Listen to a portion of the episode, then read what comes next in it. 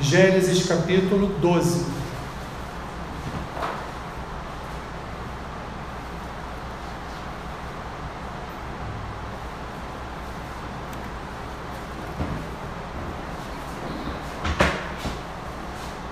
Vamos fazer a leitura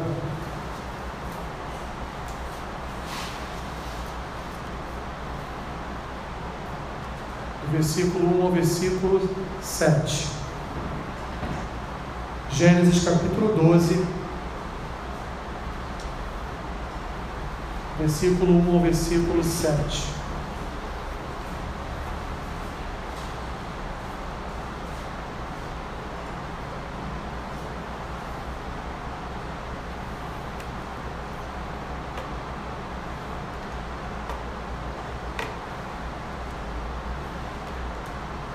Amém? Vamos orar antes de fazer a leitura da Escritura.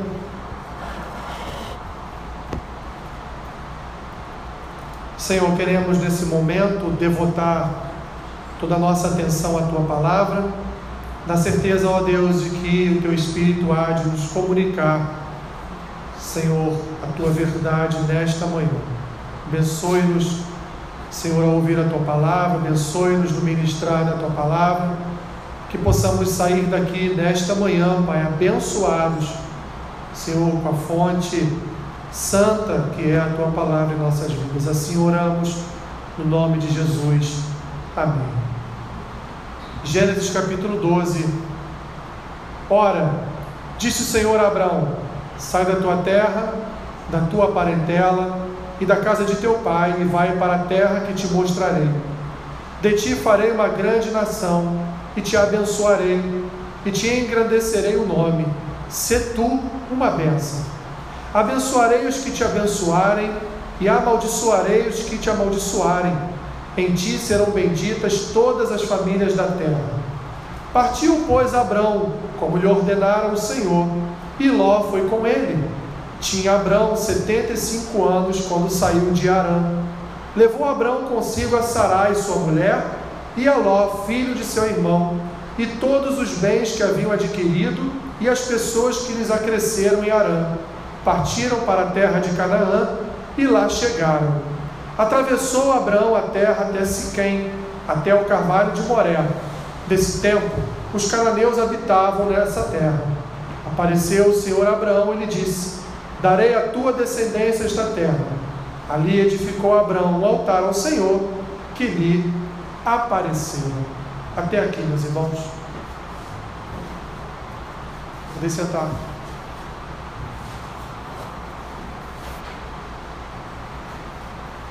Queridos, ouvimos sempre falar muito a respeito da comunhão entre igreja e família, família e igreja. Ouvimos sempre falar a respeito dos seus papéis, do papel da igreja, do papel da família, qual a direção que as famílias devem tomar em relação à igreja e qual a direção que a igreja pode tomar para continuar a ser uma casa abençoadora de famílias, para continuar a ser um local onde as famílias são recebidas, para ali então serem instruídas segundo a palavra do Senhor, para que elas permaneçam dentro de um relacionamento familiar sadio, santo e perfeito até, dentro, portanto, do Evangelho de salvação do Senhor Jesus. Igreja e família são dois assuntos bem sérios, meus irmãos, aliás, são assuntos prioritários em nossa vida, a igreja que nós congregamos e a igreja de uma forma universal, a igreja de uma forma terrena, mas também a igreja, a igreja espiritual, a igreja também de uma forma de uma forma eterna e cósmica. E a, igreja, e a família, meus irmãos, no seu relacionamento, não só o seu relacionamento dentro das suas, das, dos seus lares, dentro das suas casas, mas também como a família se relaciona hoje socialmente, qual o tipo de relação que nós nutrimos com a sociedade que nós vivemos hoje inseridos. Verdade é, meus irmãos, que tornou-se frequente em nossos dias acomodar a igreja aos desejos e planos das famílias. No entanto, é muito melhor e mais bíblico. Aliás, eu não vou nem usar a expressão mais bíblico, é bíblico, é totalmente bíblico adequar a família à igreja. A igreja não tem que estar adequada à família, a família que deve estar adequada ao, ao rumo, ao caminho da igreja. Porque Deus quer, meus irmãos, Deus quer cumprir em nossas famílias as promessas que ele fez a Abraão aqui em Gênesis capítulo 12. Não só as promessas que ele fez a Abraão, mas todas as suas promessas registradas na sua palavra, registradas aqui na sua escritura, são promessas, meus irmãos, de bênçãos através de famílias. São palavras que denotam um entendimento para nós que Deus quer usar a nossa vida, quer usar o nosso relacionamento familiar para ser um exemplo para outras famílias, para ser ali um ponto de apoio para outras famílias, para ser como um farol apontando a direção para outras famílias. Repetindo, Deus quer usar as nossas famílias para cumprir as promessas que Ele fez ao nosso pai Abraão. Olha o que está escrito no versículo 3. Deus diz assim para Abraão: Abençoarei os que te abençoarem, e amaldiçoarei os que te amaldiçoarem. Em ti serão benditas todas as famílias da terra. No nosso pai da fé, em Abraão, todas as famílias da terra seriam benditas, porque Abraão seria um exemplo da família de Deus para todas as outras famílias. E nós, como filhos na fé de Abraão, a nossa família, portanto, ela é um exemplo de família de Deus para todas as nações. Precisamos, no entanto, meus irmãos, entender que a igreja ela é uma família eterna o nosso relacionamento enquanto corpo, ele é eterno, ele não é temporário e passageiro como as nossas famílias de sangue, como as nossas famílias de DNA, porque as nossas famílias, meus irmãos, elas são temporais e terrenas. Sem entender essa diferença, nós não entenderemos qual é o nosso papel quanto família em relação a este mundo. Porque a igreja, meus irmãos, ela sempre existiu. Ela é uma instituição eterna. A igreja não é uma instituição passageira. A igreja não é uma instituição terrena. A igreja ela existe desde antes do mundo ser fundado, porque o relacionamento trinitário, o relacionamento da Trindade, Pai, Filho Espírito Santo, ali, meus irmãos, já era a família cósmica, ali já era a família eterna, ali já havia uma formação futura um exemplo para uma formação futura, um exemplo para um relacionamento futuro de uma família eterna de Deus. Portanto, as nossas famílias, ao contrário, as nossas famílias, meus irmãos, foram formadas a partir de Adão. As nossas famílias foram formadas a partir do pó. As nossas famílias foram formadas então a partir do casal Adão e Eva. E portanto, as nossas famílias, as famílias terrenas, são famílias passageiras. Um dia, meus irmãos, todas as famílias da terra, enquanto famílias terrenas, acabarão. Elas passarão. Mas a família eterna de Deus permanecerá. A igreja do Senhor permanecerá. Esse corpo, esse conjunto, essa reunião de almas que louvam e que adoram a Deus, vão apenas ser transformadas numa nova realidade, passarão a habitar com essa nova, essa nova família passará a habitar na eternidade com Deus. Olhe para o texto e nós podemos fazer aqui algumas perguntas. Primeira delas, para que, que Deus chamou Abraão? Deus chamou ele para quê? Poderemos responder, meus irmãos, dizendo: para deixar a sua família para um propósito maior. Deus então chamou Abraão para deixar largar a sua família, deixar para trás a sua família lá em Arã, para servir a Deus dentro de um propósito que Deus tinha, que era um propósito maior para a sua vida. A segunda pergunta que podemos fazer, meus irmãos, para que Deus chama Abraão então para formar a sua própria família? Deus chama Abraão para sair da sua parentela, para ir para uma outra terra, formar uma nova família. Para que, que Deus chama Abraão para formar uma nova família? Novamente a resposta é a mesma: para um propósito maior. Deus tinha um propósito maior para esta nova família de Abraão. E podemos aqui então fazer a terceira pergunta: qual era este propósito maior?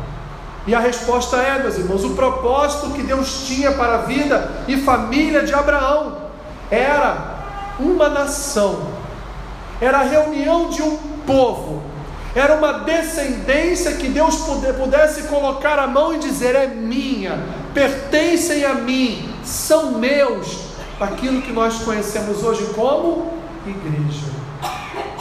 Deus separa Abraão da sua família. Deus manda Abraão abandonar a sua parentela. Deus manda Abraão ir para uma nova terra. Para fazer o quê? Para, através de Abraão, realizar a sua vontade, que era o propósito maior naquele tempo, que era o que Deus queria: formar um povo para si. Formar uma nação que ele pudesse dizer: é a nação de Deus, é a minha nação, é o povo como vai dizer o apóstolo Pedro, é o povo de propriedade exclusiva. São os meus sacerdotes, são os meus santos, são aqueles que eu separei para formar o meu povo, para formar a minha família, para estarem no futuro na minha casa, num templo, chamarão de igreja. É o meu povo, então, que através de Abraão, que através da família de Abraão, será um povo para a eternidade. Não será um povo somente terreno, mas será um povo chamado de igreja, chamado de nação de Deus, um povo que será então designado para uma vida eterna.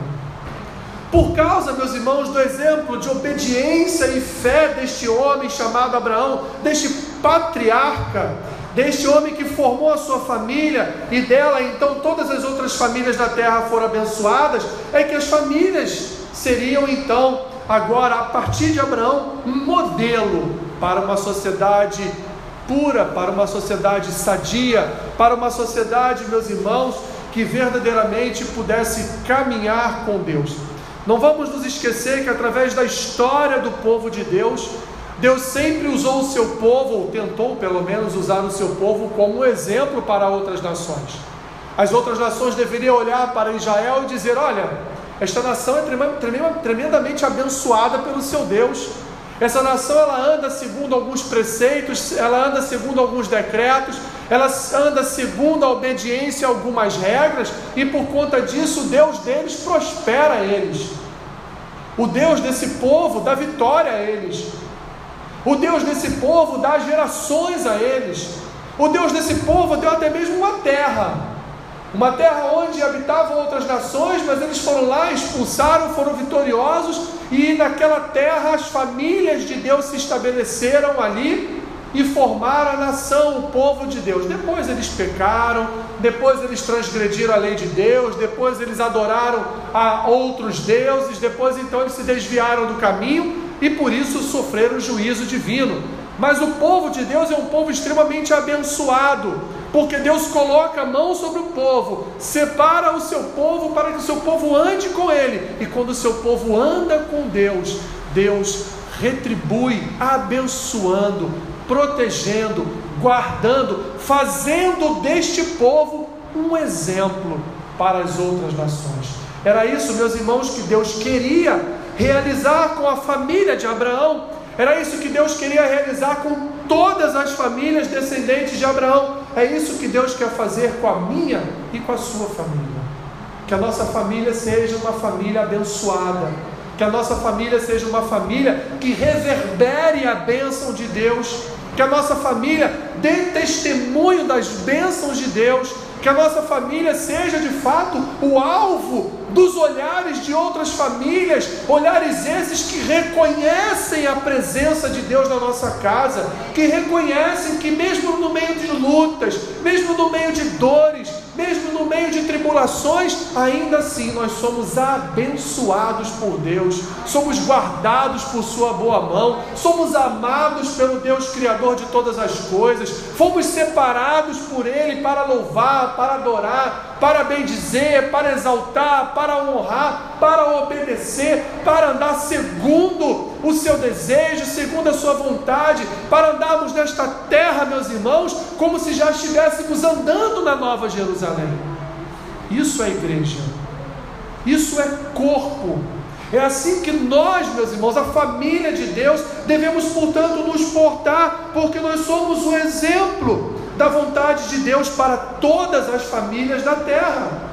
A vontade de Deus, portanto, é guiar as nossas famílias, é guiar a sua igreja, é guiar o seu povo através, meus irmãos, portanto, de princípios, através de conceitos, através de preceitos que são princípios, conceitos e preceitos eternos que estão registrados na Sua palavra para a eternidade. Céu e terra passarão, mas a palavra de Deus permanecerá. E por que, que a palavra de Deus permanecerá? Porque serra e terra e céu passarão. Serra, ó, terra e céu passarão. Mas nós, meus irmãos, nós que carregamos conosco a palavra de Deus em nosso coração, nós permaneceremos como a igreja eterna, nós permaneceremos e conosco a palavra de Deus em nosso coração. Mas nós precisamos entender alguns aspectos, meus irmãos, relativos à família e à igreja, porque nós não podemos confundir família com igreja. Nós não podemos confundir a nossa família com a igreja. Não há confusão, meus irmãos, porque são duas coisas distintas, são duas coisas que se ligam, são duas coisas que se entrelaçam, são duas coisas que se relacionam, mas são duas coisas diferentes. E nós precisamos entender qual é o papel da minha família, qual é o papel da minha casa e qual é o papel da igreja. Qual é o papel que a igreja exerce sobre a minha família? Qual é o papel da minha família em relação a esta vontade de Deus que é manifestada através da sua obra chamada igreja? Qual é, então, portanto, meus irmãos, o nosso papel enquanto família, como família nossa, família da nossa casa e família de Deus? Dois aspectos. O primeiro dele, toda família, meus irmãos, nasce com a morte e termina com a morte. Mas a igreja, no entanto, é eterna. Vocês vão entender o que eu estou dizendo. Nós precisamos entender a família como um organismo vivo. E eu estou falando da nossa família, da nossa casa. Ela é um organismo vivo, meus irmãos, que ela passa por transformações constantes. E essas transformações são transformações de vida e transformações de morte. Vamos entender isso a partir do conceito de um homem, de um autor cristão chamado Peter Leifand, que ele diz assim sobre famílias: Famílias são fundadas sobre a morte, a separação de um homem e de uma mulher de suas famílias de origem. Ele continua: Famílias terminam com a morte, a dispersão dos filhos e, por fim, a morte dos pais. Como as sementes no chão, as famílias devem morrer para dar frutos. O que ele quis dizer com isso, meus irmãos? A família, repetindo, famílias são fundadas sobre a morte. E aí eu quero usar um texto bíblico para isso.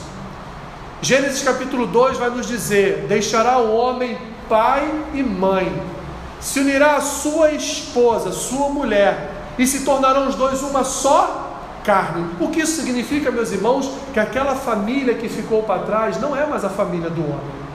A família do homem é esta família nova que ele está formando agora com a sua esposa. Aquela é a nova família dele. Isso não quer dizer, meus irmãos, para que os irmãos não me entendam mal. Isso não quer dizer que o pai e a mãe que ficaram para trás não são mais família. Não, não é isso. É que a partir de agora a prioridade deste homem, a prioridade desta mulher, não é mais o seu pai e a sua mãe. A prioridade deste homem desta mulher é a sua família, é a sua casa. Por isso que o autor aqui diz que a família ela ela inicia com a morte, a morte de quem? A morte da outra família que é deixada para trás. Quando o homem sai da sua casa e se une à sua esposa e forma com ela uma só carne, é com ela que ele forma uma só carne, não é com seu pai e com a sua mãe. O cordão umbilical ele é cortado. Ele continua. Isso não acaba, porque o início de uma família é gerado a partir da morte de outra, outra é deixada para trás. Mas o fim de uma família, o término de uma família é na sua morte. Ou quando os filhos saem para se casar, formando a sua nova família, ou quando de fato pai e mãe, ali o cônjuge, os cônjuges vêm a falecer, vêm a morrer. É isso que ele quer dizer. Por isso, meus irmãos, que as nossas famílias são como sementes. Os nossos filhos são como sementes eles serão lançados e quando eles começarem a dar raiz, criar raiz e frutificar, você pode começar a perceber: vou ficar para trás. Essa é a realidade. Uma vez conversando com uma irmã, a irmã estava me dizendo assim: Ah, estou tão preocupada, porque meu filho está indo para longe de mim, está indo para São Paulo, que eu vou fazer agora? Eu não vivo sem meu filho. Eu falei para ela, minha irmã, você cria filho para o mundo. Você não cria filho para você. Não, Alessandro, eu não crio filho para o mundo. Não, minha irmã, você não entendeu o que eu falei. Eu não estou falando do mundo espiritual, eu estou falando do mundo carnal. Você cria o seu filho, você dá asas ao seu filho para ele voar depois, minha irmã. Ele não tem que ficar debaixo da barra da sua saia. Deixe o seu filho viver a vida dele. Isso para ela foi o quê? Uma morte. O seu filho saindo de casa é como se fosse uma morte para ela, porque é assim que funciona, meus irmãos. Porque é assim exatamente que funciona, porque Deus, por exemplo, determinou que Abraão deixasse a sua família em Arã.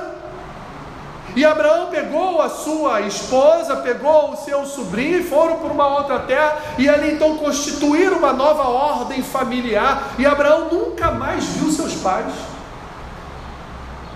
Pelo menos os textos bíblicos não nos dizem que Abraão voltou a ver seus pais. Abrindo parênteses, não estou dizendo que um filho, quando casa, deve abandonar pai e mãe e nunca mais ver, não é isso é que para aqueles pais houve ali uma ruptura, houve um processo de fato, ainda que aqueles pais estejam felizes, porque o seu filho e sua filha estão ali contraindo núpcias, estão formando uma nova família, uma nova casa, daqui a pouco tem netos, bisnetos e por aí por diante, mas para aqueles pais, naquele momento, é uma perda, meus irmãos, é uma morte. Para eles é como se a família agora diminuísse. Deve ser muito engraçado, eu não passei por isso, passarei algum dia, mas deve ser muito engraçado, se não trágico, meio trágico, quando os filhos deixam as suas casas para formarem as suas novas famílias e fica lá o marido e a esposa olhando para a cara do outro e perguntando: e agora o que faremos? A nossa missão foi parcialmente cumprida, pois tivemos um filho, criamos, ele casou, tem a sua casa, tem a sua família. Eu não posso mais todos os dias ligar para o meu filhinho. Eu não posso mais todos os dias bater na porta do meu filhinho, filho. Mamãe trouxe um cafezinho com leite para você quentinho. Eu não posso mais falar para o meu filho, filho, quando você sair de casa, coloca um casaco porque está frio. Não, porque agora, minha irmã, ele tem uma mulher, ele tem uma esposa, é ela que vai fazer isso, não é você mais. Isso para uma mãe é uma morte. Vinte e tantos anos da sua vida, criando aquele bibelô, né? Vinte e tantos anos da vida, aquele pai ensinando o filho a ser um homem, a mãe ensinando a menina a ser uma mulher, e aí do nada, eles somem de casa. Graças a Deus por isso, porque estão formando a sua nova família. É assim que funciona, meus irmãos. É assim que acontece. Uma família se inicia com a morte da outra. Isso é bíblico e foi assim que Deus ordenou. Foi assim que Deus fez.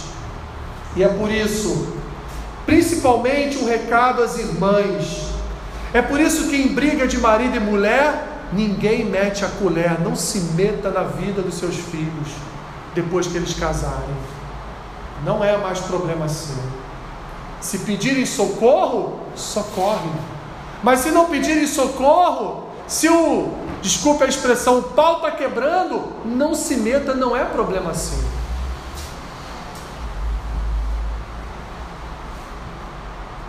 Nós não temos, meus irmãos, direito, nós não temos direito de colocar mais as nossas mãos na família que, nossos, que os nossos filhos estão começando, criando, forjando. Eles vão aprender com seus próprios erros. Eles vão também ali exercer as virtudes que nós ensinamos. Nós não podemos, meus irmãos, porque deixará o homem pai e mãe, se unirá a sua esposa, e ali os dois formarão uma família, formarão uma só carne, e a partir deste momento é com eles o caminho, não é mais com a gente. A família, portanto, meus irmãos, ela é terrena, ela é passageira. A família nasce e morre com morte, mas a igreja é eterna.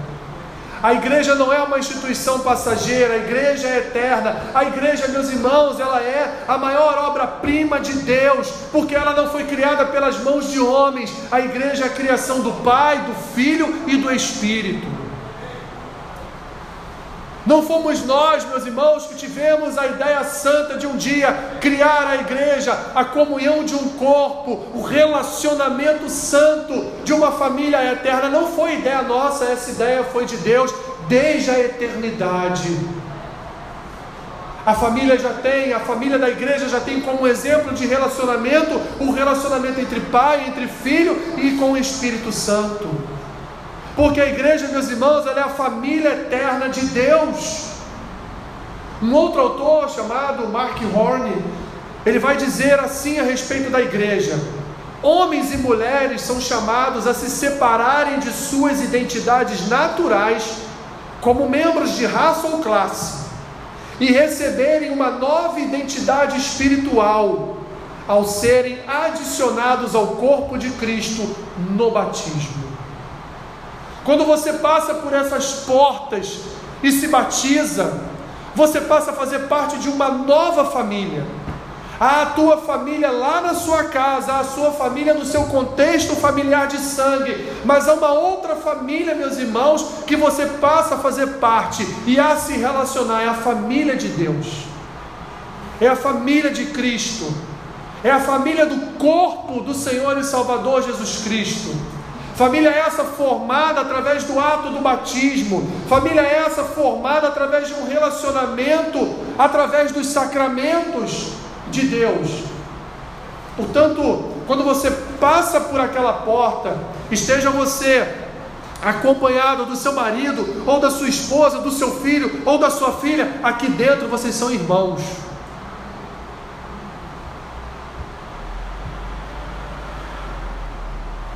Aqui dentro, meus irmãos, não tem marido e esposa, não tem filho, não tem pai, não tem mãe, não tem tio, não tem tia. Aqui é a família de Deus. Aqui todos são irmãos, porque é assim que as Escrituras chamam aqueles que fazem parte do corpo de irmãos.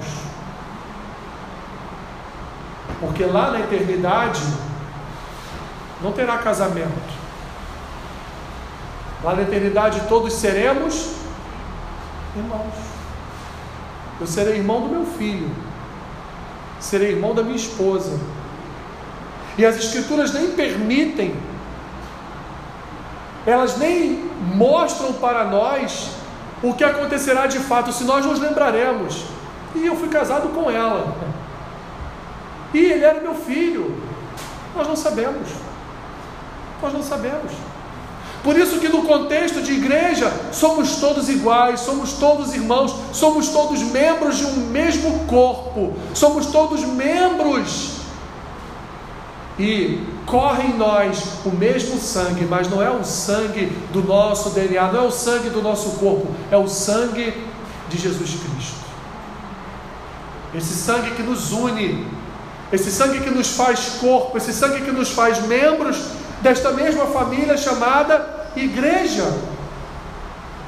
Porque quando tudo acabar, meus irmãos, a igreja será a única instituição que permanecerá, o corpo dos fiéis na vida eterna com Deus.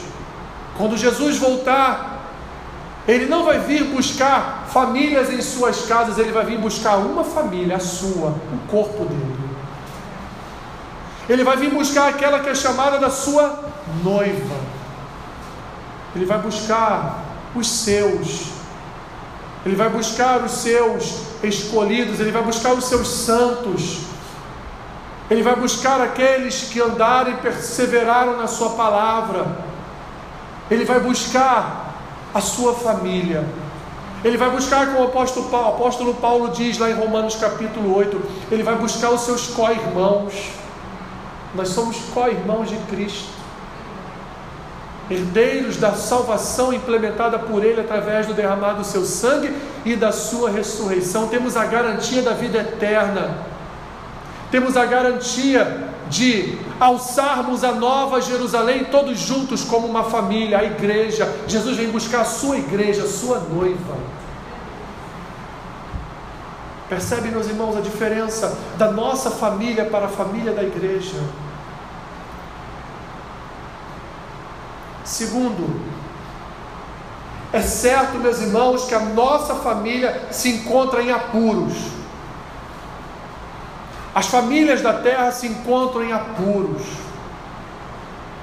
estão encrencadas nos seus relacionamentos, mas há um caminho, só há um caminho. O caminho é a igreja, meus irmãos. O caminho é a igreja, o caminho é a comunhão da fé, o caminho é o relacionamento da comunhão do corpo, o caminho, meus irmãos, é a família de Deus, o caminho é a nossa família estar na família de Deus, a nossa família está no contexto da graça, da graciosa família de Deus. Precisamos então entender que a família, meus irmãos, é uma instituição também criada por Deus, mas ela não é uma instituição, meus irmãos, eterna, ela é uma instituição terrena, limitada, ela inicia e acaba.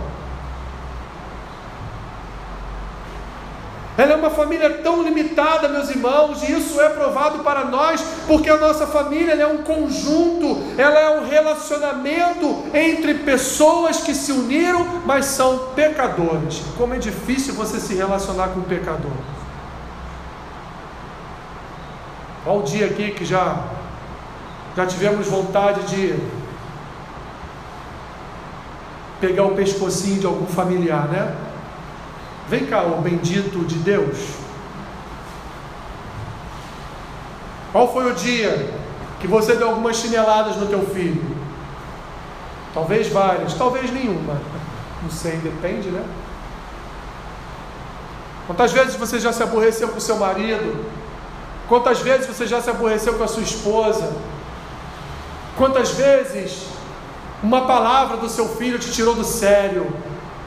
Porque a família terrena, essa família limitada, essa família que nasce morrendo e morre definitivamente em tempos depois, essa família, meus irmãos, ela é uma família formada por pecadores, pecadores que se relacionam, pecadores que precisam, ali naquele momento de relacionamento, conhecer bem uns aos outros, saber, olha, eu não posso, não posso entrar nessa área que eu vou aborrecer a minha esposa ou eu tenho que falar com o meu marido pisando em ovos, porque senão ele vai se aborrecer comigo por alguma palavra. Isso é, meus irmãos, o nosso relacionamento roto, limitado, pecador que nós temos na nossa casa. E nós passamos hoje, meus irmãos, por um caos social por causa da degradação da família, do conceito de família. Hoje pessoas já se casam dizendo: Ah, mas se eu escolher errado não tem problema, daqui a pouco eu me separo, está tudo certo.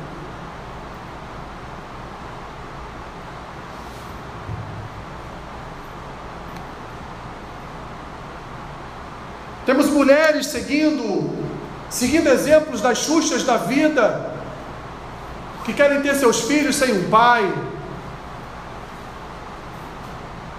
Temos casamentos de pessoas do mesmo sexo. Não vou citar, embora já esteja citando o adultério, porque o adultério, desde que o pecado entrou no mundo, ele existe. E é algo também destrutivo para uma família. E tantas e tantas outras obras, meus irmãos, malignas que têm entrado nas nossas casas, que têm infestado as mentes dos nossos filhos e têm criado toda uma geração rebelde, toda uma geração que não olha para a família como algo abençoado por Deus mas olha para a família como algo descartável, como algo não necessário. Não, para que, que eu preciso me casar? Eu vou juntar e vou ficar juntado ali. Como diz o ditado, juntado de fé, né? Casado é. E assim vivem as suas vidas como se aquilo fosse a família, a família descrita nas Escrituras.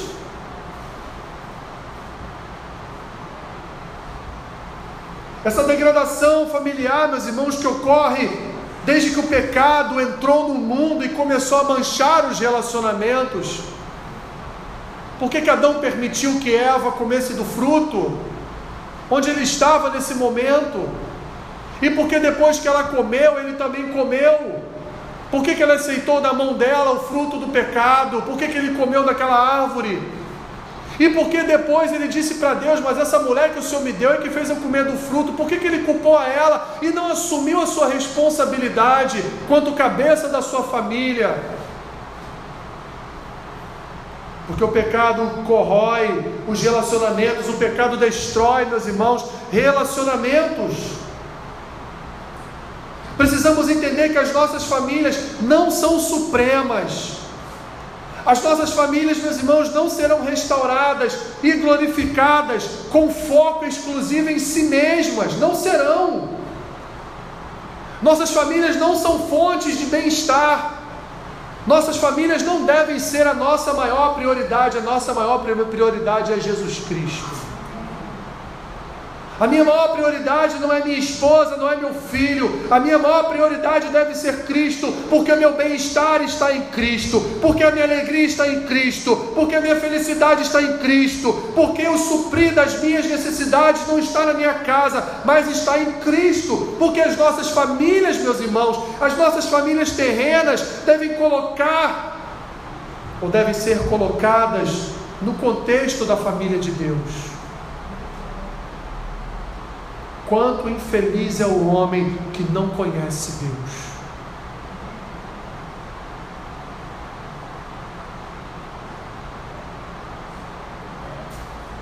Por isso, por isso que a igreja, meus irmãos, é o caminho para as famílias e não o contrário, como muitos pensam.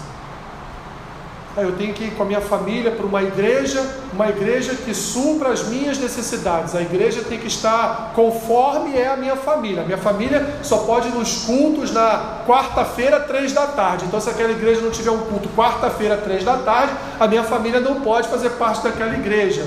E assim por diante, não. As famílias devem se amoldar à igreja.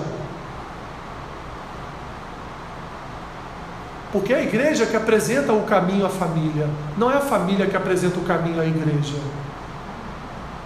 A igreja é um lugar onde o cabeça não são as famílias, o cabeça é Cristo. A igreja é um lugar onde ele aponta a direção. A igreja é um lugar onde ele ensina como caminhar. A igreja é um lugar onde ele diz, onde ele coloca as famílias dentro de um contexto da família de fé, da família eterna. É na igreja, meus irmãos, não é fora da igreja. Por isso, a igreja é o caminho para as famílias e não o contrário. Porque as famílias só podem ser restauradas em Cristo. Porque as famílias só podem ter os seus relacionamentos restaurados por causa de Cristo cada aspecto das suas vidas será curado e renovado. não no contexto de uma igreja caseira, mas no contexto da família da fé, no contexto do corpo de Cristo, no contexto do ensino das Escrituras no templo, na igreja, na membresia, no corpo. É aqui, meus irmãos, que a nossa família será curada, será restaurada. É aqui que a nossa família, meus irmãos, vai ser incluída na família eterna, na família da fé de Abraão, naquela família que está descrita lá em Gênesis capítulo 12, naquela família abençoada e naquela família que é exemplo para outras famílias. A cura, meus irmãos, para as nossas famílias se encontra no relacionamento correto com Deus, por meio de Jesus Cristo, e no contexto do seu corpo, que é a igreja, porque a igreja é a arma de Deus, ela é suprema, ela é essencial para o bem-estar do reino de Cristo. Eu gosto muito de uma frase que Calvino dizia que era: aquele que quer que Deus seja o seu pai, Considere a igreja como sua mãe. Aquele que olha para Deus como pai, deve olhar para a igreja como uma mãe, uma mãe que acalenta, uma mãe que consola, uma mãe que conforta, pois é aqui, meus irmãos, que nós temos, é aqui que nós temos o, o, o, o, o consolo do Espírito, é aqui que nós temos o conforto de saber, meus irmãos, que por mais que tenhamos problemas lá fora, por mais que lá fora a coisa esteja feia, por maiores que sejam as nossas tribulações, quando nós nos sentamos nesses bancos, quando nós louvamos, adoramos, oramos, ouvimos a palavra, nós saímos daqui renovados, nós saímos daqui consolados, nós saímos daqui confortados, nós saímos daqui revigorados, fortalecidos pela palavra de Deus para as batalhas do dia a dia porque a igreja, ela oferta o caminho, a igreja aponta a direção, a igreja nos dá o norte da nossa caminhada, a igreja nos ensina como enfrentar as adversidades, é na igreja que nós aprendemos o nosso papel, é na igreja que nós aprendemos a suportar as aflições da vida, é na igreja que nós aprendemos a ganhar e a perder, é na igreja que nós aprendemos a andar alegres e tristes, é na igreja que nós aprendemos a passar momentos, meus irmãos, de profunda felicidade, também com momentos de profunda tristeza, apatia, preguiça, tribulação na alma. É aqui que nós aprendemos como lidar com isso, meus irmãos. Não é na nossa casa, não é o teu marido, não é a tua esposa, não é o teu filho que vai trazer esse consolo sobrenatural no teu coração que vai suprir cada uma das suas necessidades, das necessidades da sua alma. É só na igreja, é só em Cristo, é só no contexto do corpo, porque aqui, meus irmãos, nós olhamos uns para os outros, não de forma temporal, não de forma passageira, não de forma terrena, mas de forma eterna, porque sabemos que um dia, meus irmãos, estaremos todos juntos na glória, louvando e adorando 24 horas por 24 horas por dia o nosso Deus.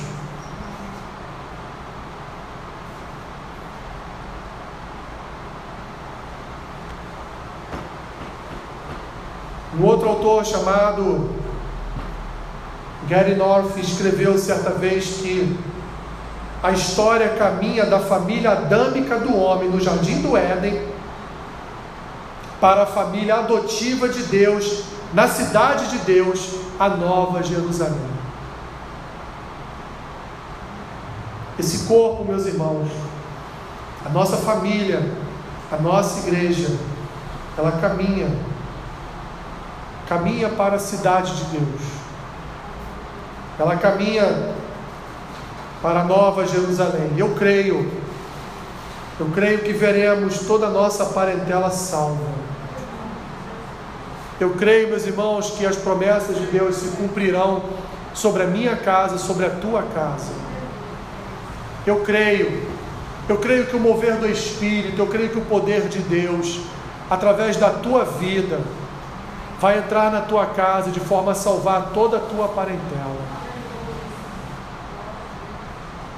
e trazer a sua família para a família de Deus. trazer a sua casa para o contexto da eternidade, para que eles não vivam mais o contexto da transitoriedade, mas para que eles vivam o contexto da, da eternidade. Eu quero terminar, antes de ministrarmos a Santa Ceia,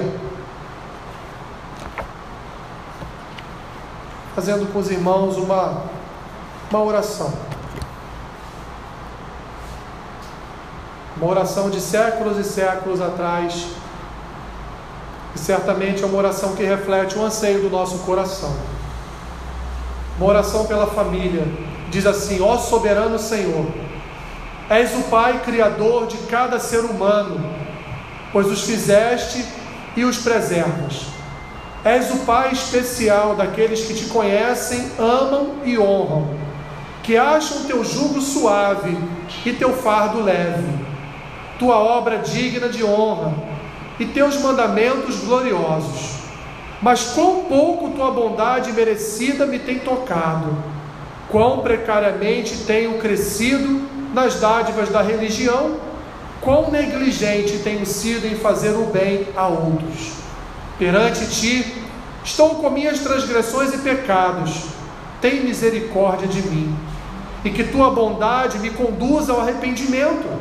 Ajuda-me a odiar e abandonar todo falso caminho, e estar atento à minha condição e caráter, a dominar minha língua, a guardar meu coração com toda diligência, a vigiar e orar contra a tentação, a mortificar o pecado a preocupar-me com a salvação do meu próximo. Ó oh Deus, não posso suportar ver a destruição da minha parentela, que aqueles que estão unidos a mim por ternos laços sejam preciosos aos teus olhos e devotados à tua glória. Santifica e faz próspera a minha devoção doméstica, minha instrução, disciplina e exemplo. Que minha casa possa ser um berçário do céu, minha igreja, o jardim do Senhor, enriquecido com árvores de justiça plantadas por ti para a tua glória. Que aqueles dentre os meus familiares que são amáveis, justos e respeitáveis não estejam no fim distantes do céu. Dá que as promissoras aparências de consciência sensível, coração quebrantado, e que os alertas e deleites da tua palavra não acabem por se apagar. Antes, faz triunfar o juízo sobre todos aqueles a quem eu amo. Que assim seja, meus irmãos, sobre a nossa casa. Que assim seja sobre a nossa família. Em nome de Jesus. Amém.